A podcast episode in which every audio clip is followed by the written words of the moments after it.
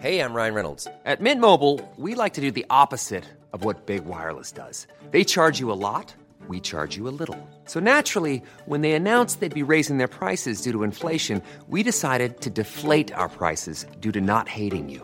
That's right. We're cutting the price of Mint Unlimited from $30 a month to just $15 a month. Give it a try at mintmobile.com slash switch. $45 upfront for three months plus taxes and fees. Promo rate for new customers for limited time. Unlimited more than 40 gigabytes per month. Slows. Full terms at mintmobile.com.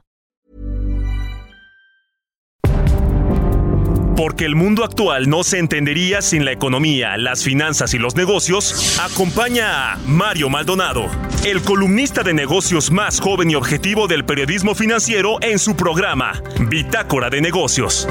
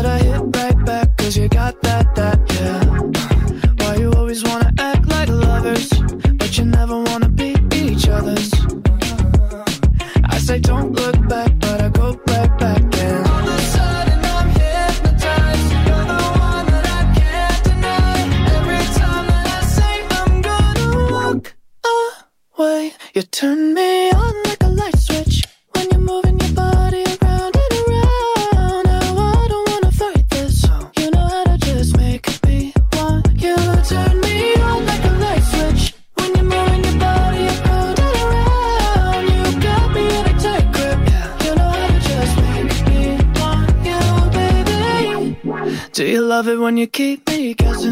guessing? When you leave and then you leave me stressing, stressing. ¿Qué tal? ¿Cómo están? Muy buenos días. Bienvenidos a Bitácora de Negocios. Yo soy Mario Maldonado. Me da mucho gusto saludarlos en este jueves 9 de junio del 2022. Estamos transmitiendo en vivo como todos los días tempranito aquí en la cabina del Heraldo Radio. Muchas gracias por seguirnos, por escucharnos, por conectarse en punto de las 6 de la mañana a esta frecuencia, a esta estación del Heraldo Radio en el 98.5 de FM en el Valle de México. Un saludo también para quienes nos siguen en Guadalajara por la 100.3, en Monterrey por la 99.7 y en el resto de las ciudades y estados de la República Mexicana a través de las estaciones hermanas del Heraldo Radio, a quienes nos ven en el streaming que está en la página heraldodemexico.com.mx, a quienes escuchan el podcast. Muchas gracias por sus comentarios y comenzamos este día con un poquito de música antes de entrarle a la información. Esta semana estamos escuchando canciones eh, del portal Top Music, las más escuchadas en las últimas dos semanas. Y esta es de el, el cantante y compositor estadounidense Charlie Puth. Se llama Light Switch. Fue lanzado este sencillo el 20 de enero del 2022. Es el primer sencillo de su próximo tercer álbum de estudio que se llama Charlie. Y la vamos a estar escuchando hoy aquí en Bitácora de Negocios. Vamos a entrarle ahora sí a la información. Hablaremos con Roberto Aguilar los temas financieros más relevantes, las bolsas en tensa calma antes del anuncio monetario del Banco Central Europeo. Regresan confinamientos selectivos en Shanghái y Pekín, en la capital de China. Y fuerte aumento de demanda de gasolina de Estados Unidos impulsa el precio del petróleo. Vamos a hablar también de la inflación que acaba de salir hace unos minutos. El INEGI dio a conocer que la inflación para el mes eh, de mayo está en una tasa anual de 7.65%. Tuvo una variación de 0.18. Vamos a entrar ahorita a los detalles de cómo se esperaba y cómo salió finalmente este dato de la inflación de mayo.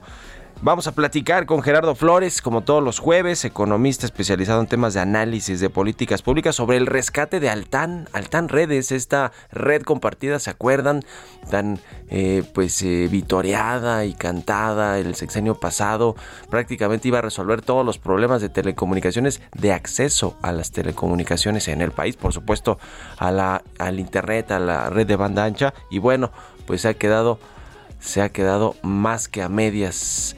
No ha despegado y ahora tiene que rescatar al gobierno. Le vamos a entrar a los detalles. Vamos a hablar también con Francisco Solares, presidente de la Cámara Mexicana de la Industria de la Construcción. Las constructoras prevén recuperación hasta el 2023.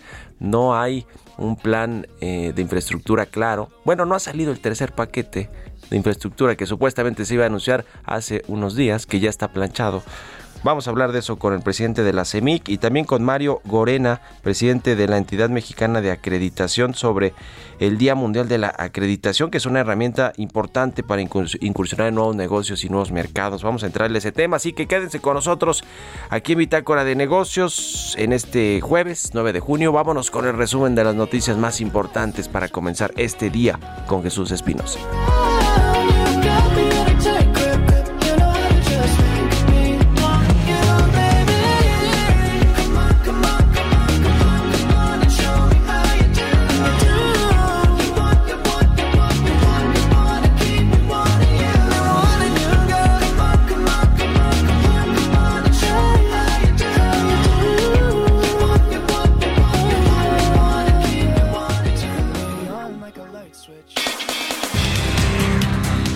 Previo a la inauguración de la Cumbre de las Américas, el secretario de Relaciones Exteriores de México, Marcelo Ebrard, señaló que es un error estratégico excluir a países del continente y criticó el papel de la OEA y planteó que se haga un proyecto de refundación del orden interamericano.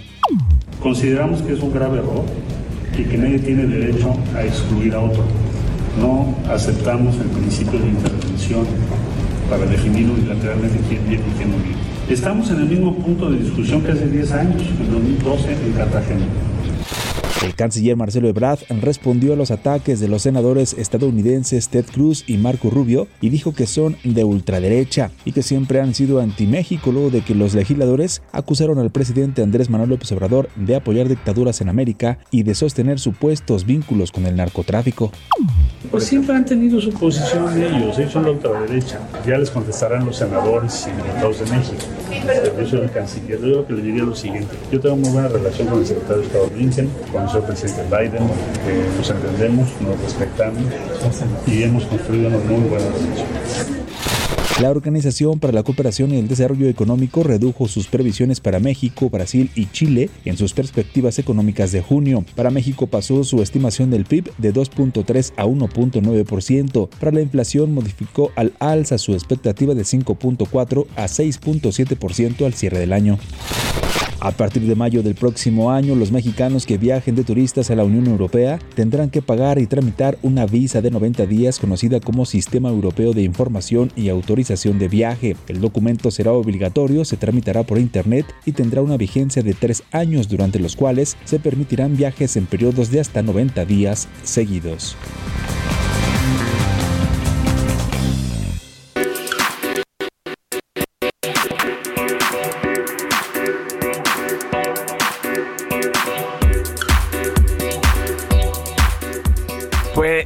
Pues precisamente uno de los asuntos que más preocupa al mundo es el tema de los alimentos caros, esta tendencia inflacionaria que ha sido presionada, presionada sí por materias primas como los energéticos, el precio del gas, el precio del crudo internacional, también por los granos que son buena parte de los alimentos del mundo, los alimentos no solo para la gente, sino para el ganado, que a su vez pues es eh, alimento para, para eh, todos los países. De hecho, la Organización para la Cooperación y el Desarrollo Económico, la OCDE, prevé o dice que esta amenaza de una grave crisis alimentaria está latente y es muy alta ante la escalada de los precios de los alimentos que han tenido pues esta tendencia al alza de forma muy importante. Hoy ya le decíamos salió el dato de la inflación de 7.65% a tasa anual para el mes de mayo y que bueno, no se ve cómo los bancos centrales realmente puedan incidir en el corto plazo en el tema de la inflación a través de las tasas de interés. Es decir, está siendo más importante eh, o, o digamos más fuerte el tema de la escasez de alimentos que las tasas de interés para contrarrestar la inflación o los acuerdos como el PASIC aquí en México para contener la inflación y la carestía que pues no ha funcionado prácticamente nada el tema de los alimentos de la canasta básica y ponerle un tope a los precios, es decir, que ya no sigan aumentando, no necesariamente que bajen, que bueno, pues sería lo, más óptimo, para disminuir poquitito la inflación, pero simplemente para que no sigan aumentando. Parece que tampoco ha funcionado del todo. Y esto que alerta la OCDE, pues le pega al crecimiento económico también, es decir, eh, una mayor carestía, una mayor inflación, más tasas de interés, pues afectan el crecimiento mundial. Y hay bancos de inversión, analistas de bancos de inversión de los grandototes internacionales que también pues advierten que podría la economía mundial caer en una espiral muy negativa, quizá que pudiera llegar hasta la recesión. Yo creo que falta mucho para que eso suceda, pero lo que es una realidad es que las economías en el mundo, incluidos países desarrollados y emergentes, están desacelerándose de forma muy importante y van a eh, pues terminar algunos en crisis, algunos países no van a poder contener inflación y pues todo esto le afecta lamentablemente a los que menos tienen, va a haber más pobres en el mundo, más familias de clase media que ahora serán de clase baja, que no les alcanza para comprar una canasta básica, que están en pobreza alimentaria eh, y bueno, pues esto es esto es muy difícil para la economía y para todos los gobiernos y los bancos centrales y para las personas, por supuesto. Así que ojalá que haya una respuesta eh, tajante, contundente, como lo dijo el Banco de México con el tema de las tasas de interés y que la política económica en México funcione también. Eh, que sea atractivo para la inversión y la generación de empleos. ¿Ustedes qué opinan? Escríbanme en Twitter, arroba Mario Mal y en la cuenta arroba Heraldo de México. Roberto Aguilar ya está aquí en la cabina del Heraldo Radio. Mi querido Robert, buenos días. ¿Cómo estás, Mario? Me da mucho gusto saludarte a ti y a todos nuestros amigos. Pues ya se dio a conocer justamente el dato de la inflación ya para todo el mes de mayo. Estuvo por arriba de lo que esperaban los analistas, que creo que es interesante. El sondeo de Reuters esperaba una tasa anual de 7.61%. Y bueno, pues la inflación fue de 7.65%. Veamos ahí también el tema de estas presiones y sobre todo pues lo, lo que puede sugerir o presionar en la próxima política en la próxima decisión de política monetaria donde pues ya estamos hablando ahora de tres cuartos de punto como incremento eh, justamente para las tasas en Estados Unidos eh, en México y bueno, también acorde a lo que pasa en Estados Unidos, que creo que también ese es uno de los temas. Mañana vamos a conocer el dato de la inflación y también qué señales nos arroja justamente para este tema de la, de la política monetaria en todo el mundo. Mientras te platico, Mario, que las bolsas asiáticas cayeron, los rendimientos de los bonos estadounidenses subieron y el dólar se disparó hasta alcanzar un máximo de dos décadas frente al yen. Y esto porque los inversionistas se preocuparon por el impacto recesivo de mayores tasas antes de la reunión del Banco Central Europeo, que a las 6.45 es cuando da a conocer justamente cuánto va a incrementar su tasa de referencia. Los últimos datos aumentaron la preocupación por la inflación europea al mostrar que la economía de la eurozona creció mucho más rápido en el primer trimestre que en los tres, tres meses anteriores, a pesar del conflicto bélico, Europa con movimientos laterales y en Estados Unidos los futuros positivos recuperando parte de las pérdidas de ayer. También te comento que Shanghái y Pekín volvieron a encender las alertas por el COVID-19 después de que algunas zonas del mayor centro económico de China comenzaron a imponer nuevas restricciones de confinamiento, mientras que en el distrito más poblado de la capital china también se cerraron locales de ocio. Además, ciudades habían suavizado recientemente, ambas ciudades, perdón, habían suavizado recientemente las restricciones generalizadas por el COVID tras un descenso de los nuevos casos. Sin embargo, el país ha mantenido una política dinámica de cero contagios destinada a cerrar las cadenas de transmisión lo antes posible. Bueno, otra vez regresan los focos amarillos.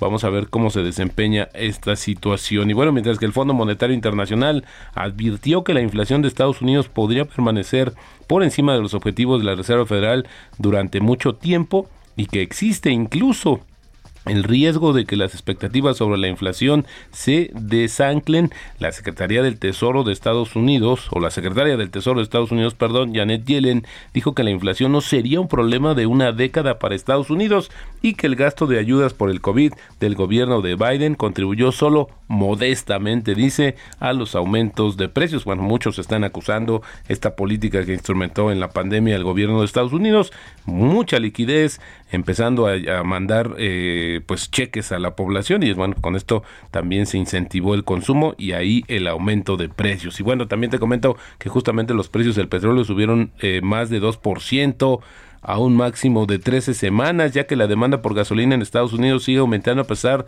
de los precios récord, mientras que las expectativas de que el consumo de petróleo de China crezca se enfrentaron a la creciente preocupación por la oferta en varios países, incluido Irán. El club de automovilístico AAA indicó que el precio medio nacional de la gasolina regular sin plomo en Estados Unidos alcanzó un récord de 4.955 dólares por galón. También Tesla organizó un evento de contratación en línea en China y añadió una veintena de nuevos puestos de trabajo para el país una semana después de que su presidente, el dueño Elon Musk, amenazara con recortes de empleo y dijera que la empresa tenía exceso de personal en algunas áreas. También te comento sobre este empresario que la oferta justamente de Musk, de Musk para Twitter que se ha visto afectada por la amenaza del multimillonario de retirarse, atrajo a un grupo de patrocinadores de renombre y pilares de Silicon Valley, pero hubo algunas excepciones notables en lo alto de esta lista se encuentra una firma de inversiones con sede en Dubái que dirige su fundador, el ruso Alexander Tamas, quien comprometió 700 millones de dólares para financiar la oferta de este empresario por la red social. Así es que, bueno, a ver, otro impedimento, ¿no? A ver si no encuentra alguna situación, si es que se da luz verde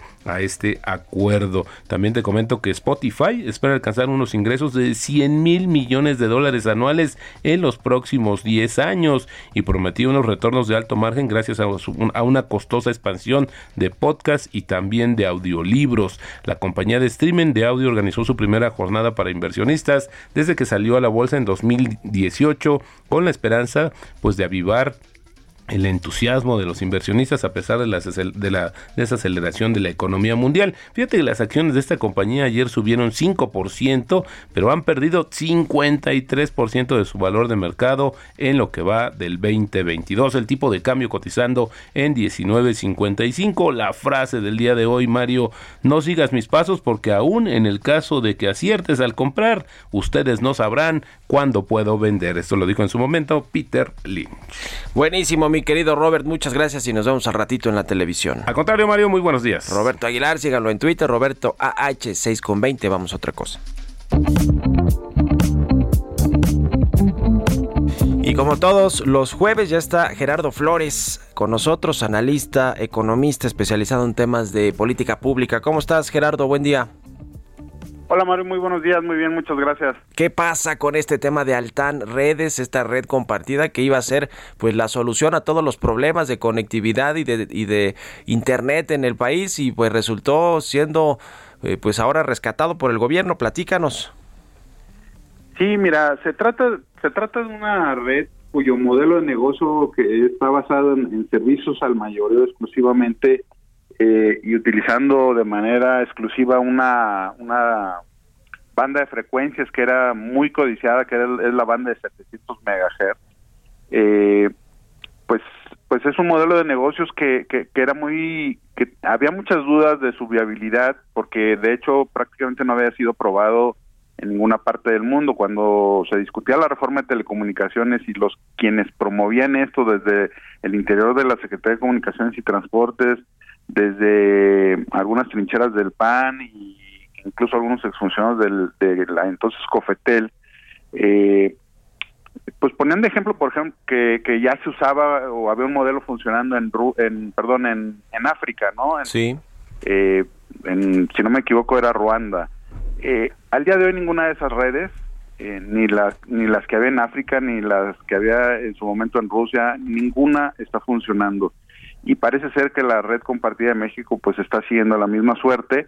Eh, es un modelo muy complicado y eso que el gobierno decidió sacrificar los ingresos por el pago de derechos por el uso de esta banda. Eh, los operadores en México se quejan de que pagan mucho por el uso del espectro radioeléctrico y por esta banda el gobierno decidió sacrificar los ingresos y prácticamente no cobra eh, y aún así no le ha ido bien a esta empresa Altan Redes, que es la que tiene la, la digamos, el encargo de operar y, desplegar la infraestructura para, para que funcione esta red compartida. Eh, y pues al, al, grado de que le han tenido que eh, dar dos prórrogas o modificar la, lo que le llamaban hitos de cumplimiento de cobertura y por ejemplo eh, estaba previsto que para enero de 2024 eh, ya cubriera el 92.2% del territorio mexicano. eh, pues no lo logró y pues más bien renegoció con el gobierno y le autorizaron y le ayudó al gobierno a, negociar con el IFT para que esa, ese hito, digamos, o esa fecha, ese plazo de cumplimiento se recorriera hasta el 2028 y al mismo tiempo pues entró en concurso mercantil. Hoy sabemos que el gobierno eh, es prácticamente quien va a aportar los recursos para sacar al TAN del, del, concurso mercantil, se habla de alrededor de 150 millones de dólares, eh, y pues va a asumir el control de la empresa, ¿no? Eh, con lo que eh, esta empresa pues prácticamente va a ser manejada por el Estado mexicano, ya no por una empresa privada. se habla de nombramientos de funcionarios del gobierno de México al frente de Altán y pues eso te habla, pues sí, de, un fracaso de un modelo de negocios, de un fracaso de una red eh, pero lo más preocupante es que te habla de un gobierno que no, no tiene mucha claridad y, cree que va a poder con el desafío, ¿no? Este, me parece que ahí es donde está lo preocupante porque esta red hoy en día para mí pues es un hoyo negro, ¿no? no no tiene viabilidad y y solo va a estar absorbiendo recursos públicos. Un proyecto privado que se lo entregaron a privados, multimillonario, muy ambicioso, que no jaló, no cuajó y ahora tienen que rescatarlo el gobierno de la 4T. En fin, vamos a seguir platicando del tema. Muchas gracias, querido Gerardo. Un abrazo y muy buenos días. Un abrazo, Mario. Gerardo Flores R en Twitter, síganlo y nos vamos a la pausa. Ya volvemos. En un momento continuamos con la información más relevante del mundo financiero en Bitácora de Negocios con Mario Maldonado. Regresamos.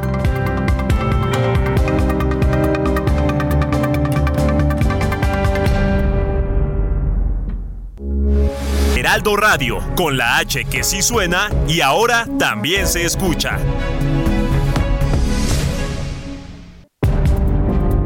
Estamos de vuelta en Bitácora de Negocios con Mario Maldonado.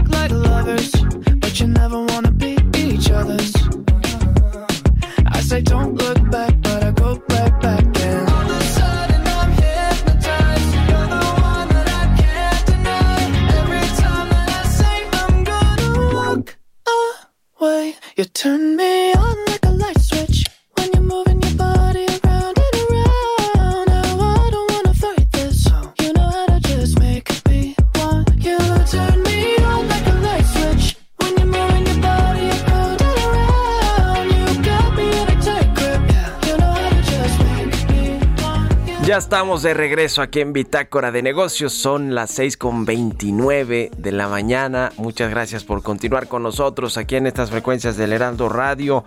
Regresamos con un poquito de música antes de irnos con la segunda parte de la información. Esta semana escuchamos canciones de las más eh, reproducidas en la plataforma, en las plataformas de música de streaming en las últimas dos semanas, según el portal Top Music. Esta es del cantante estadounidense Charlie Puth. Se llama Light Switch y fue lanzada el 20 de enero del 2022. Alcanzó el número uno en Singapur y se ubicó entre los 10 primeros en Malasia, Vietnam, en el top 40 de Canadá y el puesto 27 del Billboard Hot 100.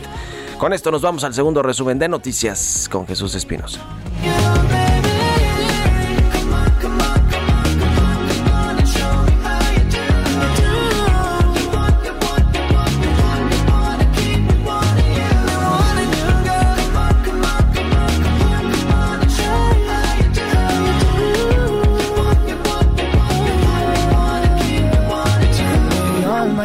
Switch when you're moving your body around and around. Now I don't wanna fight this. You know how to just make me want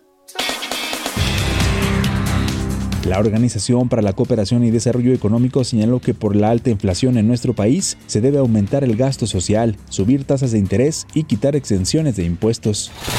El canciller Marcelo Ebrard informó que el programa de asistencia social mexicano Jóvenes Construyendo el Futuro será exportado a Estados Unidos, en específico a la ciudad de Los Ángeles, California, luego de que este programa, dijo, fue bien recibido en El Salvador, Honduras y Guatemala. El Servicio de Administración Tributaria informó que la entrada en vigor de la nueva factura electrónica 4.0 se prorrogará hasta el 1 de enero de 2023.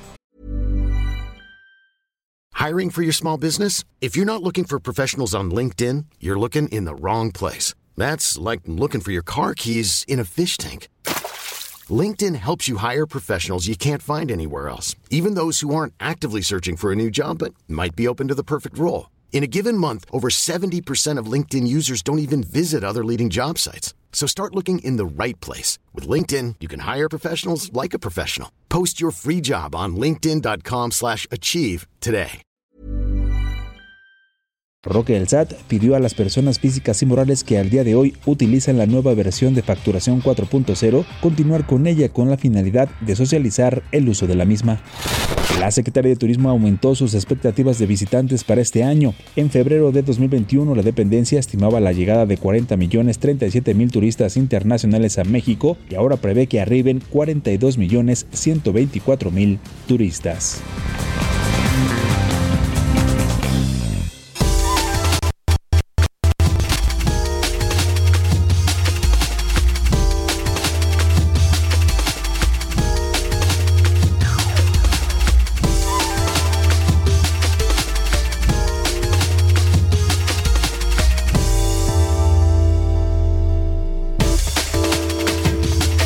Bien, ya le platicaba al inicio del programa que la industria de la construcción no termina de recuperarse.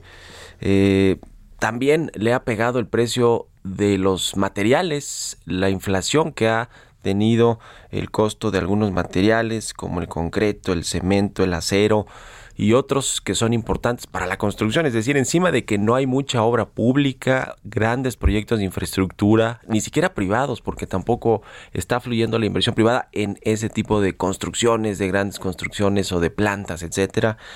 Eh, pues encima de todo los materiales están más caros y no se prevé una recuperación pronto quizás hasta el 2023 y de eso vamos a platicar con el ingeniero Francisco Solares, él es presidente de la Cámara Mexicana de la Industria de la Construcción. Hola Francisco, ¿cómo estás? Buenos días.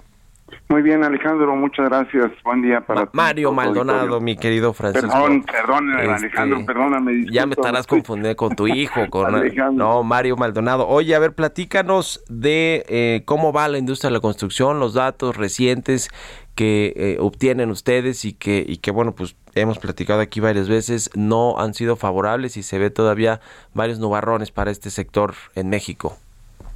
Así es, mi estimado Alejandro, lo dices muy bien. Eh, fundamentalmente tiene que ver con la inversión insuficiente que se tiene para la construcción, la construcción en general, la construcción de la infraestructura. Eh, realmente eh, la, la inversión pública sigue más o menos en los mismos niveles, que son, como ya dije, insuficientes, del orden del 2% del PIB se va a invertir en este año y, y deberíamos estar llegando al 5 al 5% por lo menos. Eh, por otro lado, eh, lo que mencionas de la inflación que nos afecta a todos en México y en el, el mundo, es una inflación que no, en nuestro caso es una inflación, digamos, importada. No se está generando por una demanda eh, eh, mayor que la que la oferta aquí en el país. Eh, realmente lo, el incremento de los precios en los insumos, como pudiera ser el, el, el acero, que es el ejemplo más, más claro, pues viene de fuera. Eh, ha, ha, habido una ruptura de las cadenas de distribución en el mundo desde la pandemia, ahí se agudizó más, y ahora pues el conflicto armado ahí entre Rusia y Ucrania, pues ha hecho que haya escasez de algunos materiales eh, en, el mundo y de ahí de su incremento de valor. Sin embargo, no tenemos eh, problemas significativos de abasto eh, de los materiales aquí. Eh, más bien el problema es solamente de aumento de los precios. Y esto trae pues como consecuencia desde luego que podemos podamos eh, construir eh, menos con el mismo dinero que teníamos o que disponíamos. Uh -huh. En cuanto a la recuperación que, que mencionas, para llegar a los niveles que teníamos, eh, lo que producimos o lo que vendemos las empresas constructoras, el que teníamos antes de la pandemia, es decir, a principios del 2020, fines del 19, eh, quizá lo podamos lograr a fines del 24.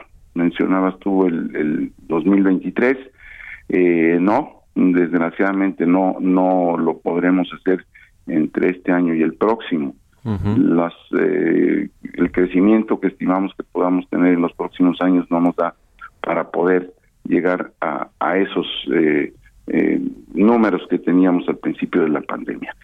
Sin embargo, yo veo ya eh, una leve recuperación, o sea, una tendencia eh, en que probablemente sí podamos eh, llegar en el 24 a estos números. Ya aumentó un poco la, la, inversión fija bruta en, en marzo en el área de construcción, en la parte de infraestructura, y esos pues son, son buenas señales.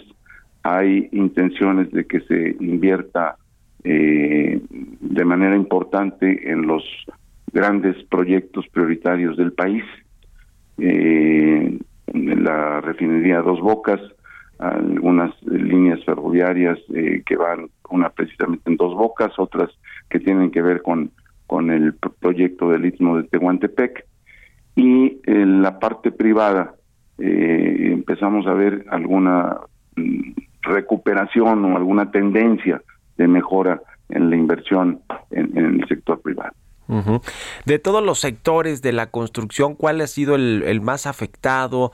Está el tema industrial, las naves, grandes naves industriales, los el sector de la vivienda, la obra pública, la infraestructura, los grandes proyectos. ¿Cuál es el más afectado donde, pues, de plano sí ahí los constructores, las empresas y todos los proveedores de, la cadena de la construcción, pues han visto sus negocios digamos reducirse al mínimo o caer de forma estrepitosa? Pues, pues mira, quizá uno de los más importantes porque en todo México pues, se, tenía mayor inversiones en el sector carretero, en el sector de comunicaciones y transportes, pero específicamente el carretero. El tema de la conservación de las, nuestra red carretera se ha, habido, se ha visto muy disminuido eh, por falta de inversión. Y, y también ahí ya el subsecretario Nuño anunció que hay un nuevo esquema para tener eh, eh, un, esquema de conservación con eh, contratos multianuales y con rutas, o sea, con, con, tramos de carreteras eh, más grandes que, lo que se tenía en pedazos cortos. Sin embargo, eso todavía no se da. Y, y ahí había trabajo para muchas empresas chicas y medianas que, tenían trabajos de conservación en tramos de las carreteras.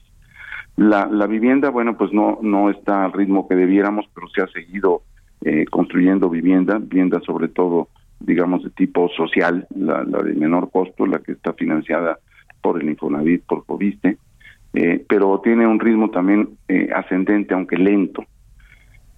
Y, y, pues quizá este sector sería el que te digo de las carreteras, el, el más eh, eh, que más nos ha afectado, sobre todo por la cantidad de empresas chicas eh, y medianas que, se han quedado sin trabajo. Pues se ve muy complicado este sector. Eh, con respecto al tema del eh, PASIC que se anunció en México, este programa para enfrentar la inflación, la carestía, eh, hay algunos compromisos del gobierno en el tema del transporte, por ejemplo, el peaje de no aumentarlo, el transporte ferroviario, eh, la, eh, este, la carta aporte, digamos, algunos asuntos que también tienen que ver con los materiales, con el transporte de mercancías. ¿Eso les, les ha beneficiado? ¿Han sentido que los precios de estos materiales por lo menos no han seguido subiendo por este programa que se anunció? Pues estas medidas de contención que tiene que ver con nosotros, realmente eh, tendríamos ahí el, el, eh, el tope o el beneficio que se está teniendo con el tema de las gasolinas y el tema de los, los este, combustibles. Sin embargo, hay, hay otros elementos que nos están eh, limitando, igual que en otros sectores. La, la inseguridad del país está teniendo efectos importantes en la construcción existen en muchas regiones del país eh, derecho de piso, como se llama coloquialmente eh, en las obras. Eh, los bancos de materiales en muchas regiones también están dominados por, por gente que, que nos extorsiona. Y, y, bueno, esto viene a afectar desde luego pues de manera importante también el avance de la construcción. Con este achicamiento de todo el sector, de toda la industria de la construcción, eh, ¿pesa menos ahora en el PIB, en el, en el Producto Interno Bruto, en la economía en general? ¿Cómo, ¿Cómo han visto todo ese tema también en términos de la generación de empleo? ¿Cuántos empleos, eh, digamos, se generaban cada año, se mantenían y se creaban nuevos empleos, digamos, cuando eran buenas épocas o épocas promedio? ¿Y cómo se ha visto disminuido este tema en estos últimos años, Francisco? Eh, pues hay, un, fenómeno que está sucediendo en toda la cadena de la construcción, que en toda esto incluye los proveedores de la construcción, los eh, acereros, los cementeros, aluminio, madera, etcétera. Eh, hay una competencia con las empresas constructoras y que además es una competencia en condiciones muy distintas por el ejército, por el ejército mexicano, en, la cual ellos están construyendo una gran parte de obras civiles que, pues desde nuestro punto de vista, la deberíamos seguir eh, construyendo pues los los constructores, los eh, los que hemos construido toda la infraestructura de este país. Y el ejército no eh, consume todavía, concreto, consume acero, por ejemplo, la obra que acaba de terminar del, del AIFA, eh, directamente compraba a, las, las cementeras, a las seis que hay en México, eh, el acero lo compraba directamente y contrataba eh, mano de obra en general, contrataba todo el personal para hacer la obra, la gran mayoría civiles. En algún momento que yo estuve por allá, aproximadamente unos, hace unos ocho meses, bueno, pues había 25 mil civiles trabajando en esa obra. Entonces, los números del empleo general de la cadena de valor en relación al empleo ya se han recuperado a los números del 2019, de fines del 2019. Un poco más de 4 millones, 4 millones, de 4 millones 300 eh, empleos es lo que genera toda la cadena de la, de la construcción. Sin embargo, donde sí ha habido una disminución es en las empresas constructoras. Sí, sin duda. Pues qué complicado panorama para estas empresas. ¿Cuántas han cerrado sus puertas? Tenían por ahí el dato, ¿no? De cuántas empresas de la construcción. Pues mira, nosotros estimamos por por los registros que tenemos eh, de afiliación en nuestra en nuestra cámara que eh, del 2020 hacia acá tenemos eh, dos, del orden de 2.500 eh, empresas eh, que no sabemos si exactamente han cerrado. Lo que sí sabemos es que no están no están facturando eh, ya en, el tema de construcción eh, y, bueno pues quiero pensar que, ya tocamos fondo y que empezamos con una tendencia eh, hacia arriba aunque vamos a tardar todavía pues por lo menos dos o tres años más. Ah, pues que, que, vamos a seguir platicando del sector, un sector que es importante para la economía, que siempre pues es un pulso de cómo están las cosas en el país en términos económicos y que ahora no va bien y la economía pues también se está desacelerando, por cierto. Gracias por estos minutos, Francisco Solares, presidente de la Cámara Mexicana de la Industria de la Construcción. Gracias y buenos días. Gracias a ti, Alejandro, que tengas muy buen día. Hasta luego. 6 con 44 minutos. Vamos a otra cosa.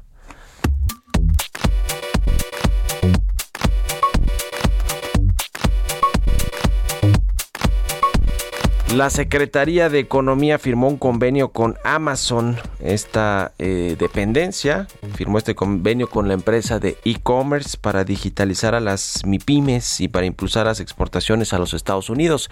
Nos cuenta de todo esto Giovanna Torres.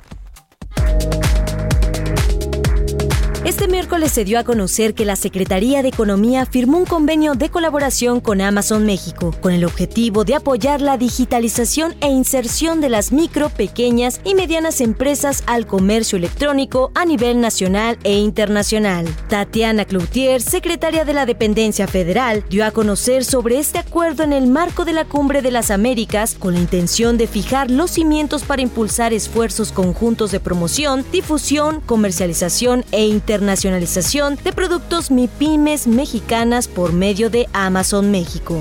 Explicó que este convenio tiene dos metas fundamentales, impulsar las exportaciones de MIPIMES para que éstas aumenten sus canales de comercialización y lleven sus productos al mercado de Estados Unidos por medio del programa global de Amazon. Y la segunda meta u objetivo será integrar empresas artesanales a la categoría Amazon Handmade, la cual cuenta actualmente con más de mil artesanos y una selección de más de 160 mil productos hechos a mano en amazon.com.mx. Por si fuera poco, se incluirá una estrategia de capacitación y acompañamiento integral constante en el proceso de digitalización dirigida a las siguientes empresas. MIPIMES que quieran aprender a vender a través del comercio electrónico a nivel nacional, MIPIMES que ya hayan vendido por Internet a nivel nacional y quieran dar el salto a exportar por medio de plataformas de venta en línea con alcance global. Y finalmente a las empresas artesanales que estén interesadas en ampliar sus canales de venta. Para Bitácora de Negocios, Giovanna Torres.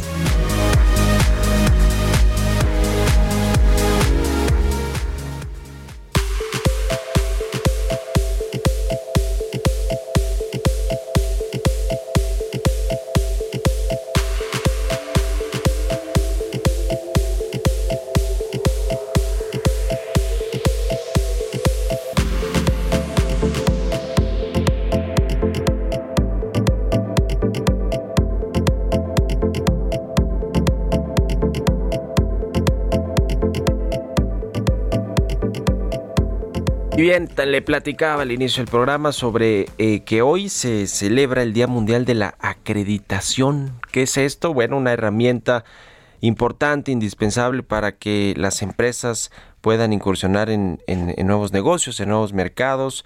Eh, este, eh, digamos, se entregan incluso reconocimientos al compromiso con la, con la acreditación, la, pues lo que tienen que hacer las empresas para eh, poder operar de forma correcta con todas las normas y todas las acreditaciones necesarias y que además pues eso significa también valores de competitividad y de competencia con respecto a otros eh, a, otras empresas no vamos a platicar de este tema precisamente con con Mario Gorena. Él es presidente de la entidad mexicana de acreditación. Cómo estás Mario buenos días muy buenos días, Mario, a tus órdenes. Un gusto platicar contigo y con tu audiencia. Muchas gracias por estos minutos. Platícanos primero por qué es importante este tema de la acreditación en las empresas. Este, mira, mira, Mario, verdaderamente eh, es tan importante porque tiene muchísimas ventajas.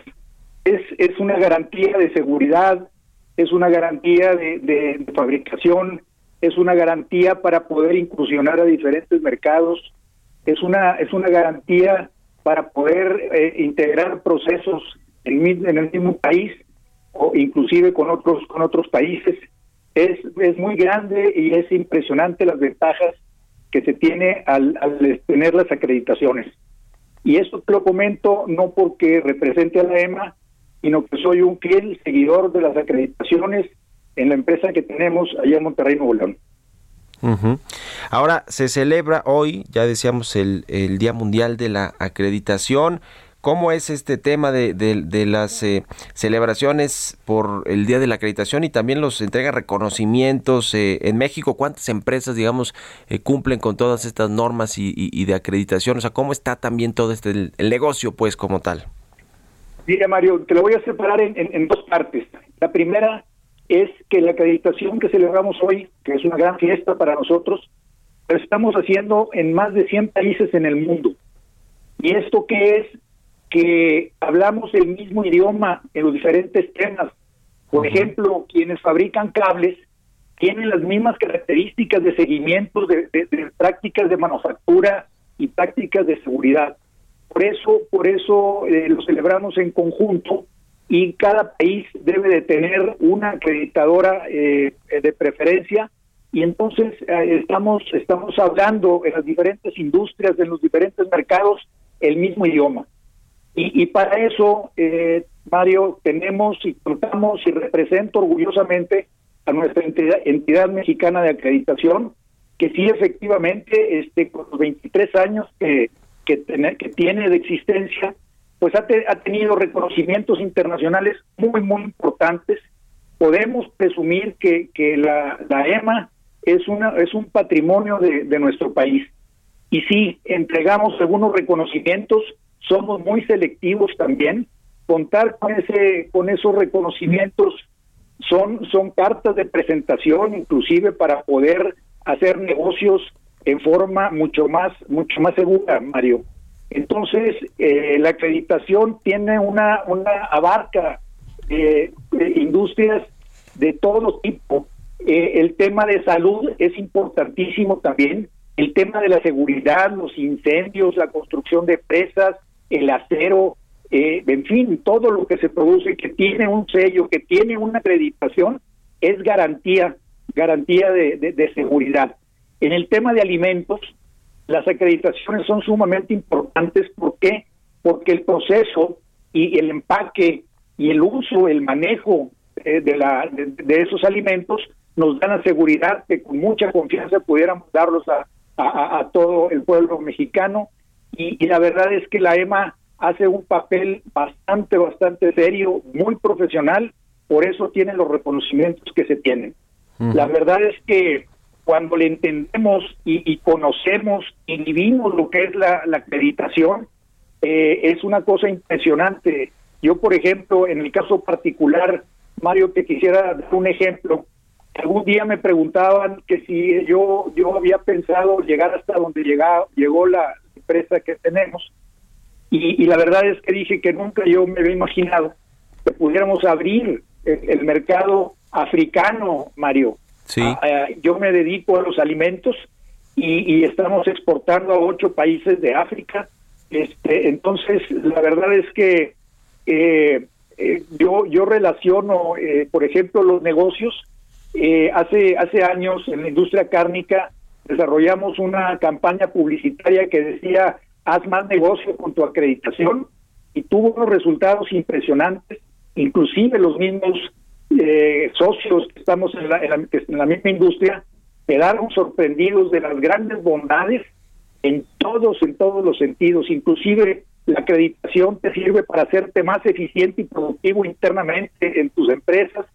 Y es algún día yo me gustaría, Mario, si tuviéramos una oportunidad de un poquito más de tiempo, invitarte a, a tomarnos un café y a lo mejor en 20, 25 minutos te puedo dar una reseña de la experiencia que nos tocó vivir en la industria que representé, inclusive en la misma empresa que tenemos. La acreditación abarca abarca todo, abarca desde que el empleado entra a la, a la fábrica hasta que el producto sale, inclusive puede tener hasta una, una trazabilidad porque, porque cuando mandas tus productos a otra empresa o a otra tienda de, de, autoservicio que cuenta con acreditación, con el mismo, la misma, el mismo sello, pues sigue siendo una garantía de que, de que eso está es, inocuo o es seguro, que no se incendia, cosas de esa naturaleza, Mario. Pues vamos a estar en contacto, muy interesante, importante esta información que nos das. Mario Gorena, presidente de la entidad mexicana de acreditación, muchas gracias por estos minutos para Bitácora de Negocios aquí en el Heraldo Radio y muy buenos días. Encantado, Mario, a tus órdenes. Hasta luego, que estés muy bien. Con esto nos despedimos. Gracias a todos ustedes por habernos acompañado aquí en el programa. Una última cosa que estaba viendo aquí del reporte que le decía de la Organización para la Cooperación y el Desarrollo Económicos, que recortó de 2.3 a 1.9 la eh, eh, expectativa de crecimiento para México y aumentó la de la inflación. Hoy que salió la inflación de mayo, por cierto, la aumentó a 6.7 al cierre del 2022. Es decir, siguen los problemas de los precios en México. Bueno, ahora sí nos despedimos. Gracias por habernos acompañado este jueves. Se quedan en estas frecuencias del Heraldo Radio con Sergio Lupita. Nosotros nos vamos a la televisión, a las noticias de la mañana y nos escuchamos aquí mañana en punto de las 6. Muy buenos días.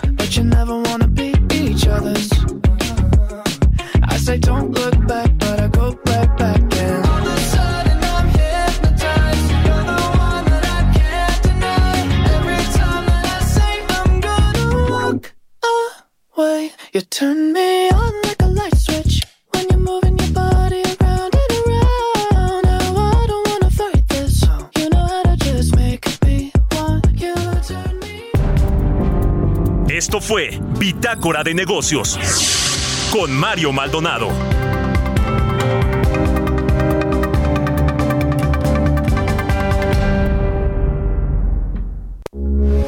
Heraldo Radio 98.5 FM, una estación de Heraldo Media Group. Transmitiendo desde Avenida Insurgente Sur 1271, Torre Carrachi, con 100.000 watts de potencia radiada. Heraldo Radio, la H que sí suena y ahora también se escucha. Ever catch yourself eating the same flavorless dinner three days in a row? Dreaming of something better? Well, HelloFresh is your guilt-free dream come true, baby. It's me, Kiki Palmer. Let's wake up those taste buds with hot, juicy pecan-crusted chicken or garlic butter shrimp scampi. Mm. Hello Fresh. Stop dreaming of all the delicious possibilities and dig in at HelloFresh.com. Let's get this dinner party started.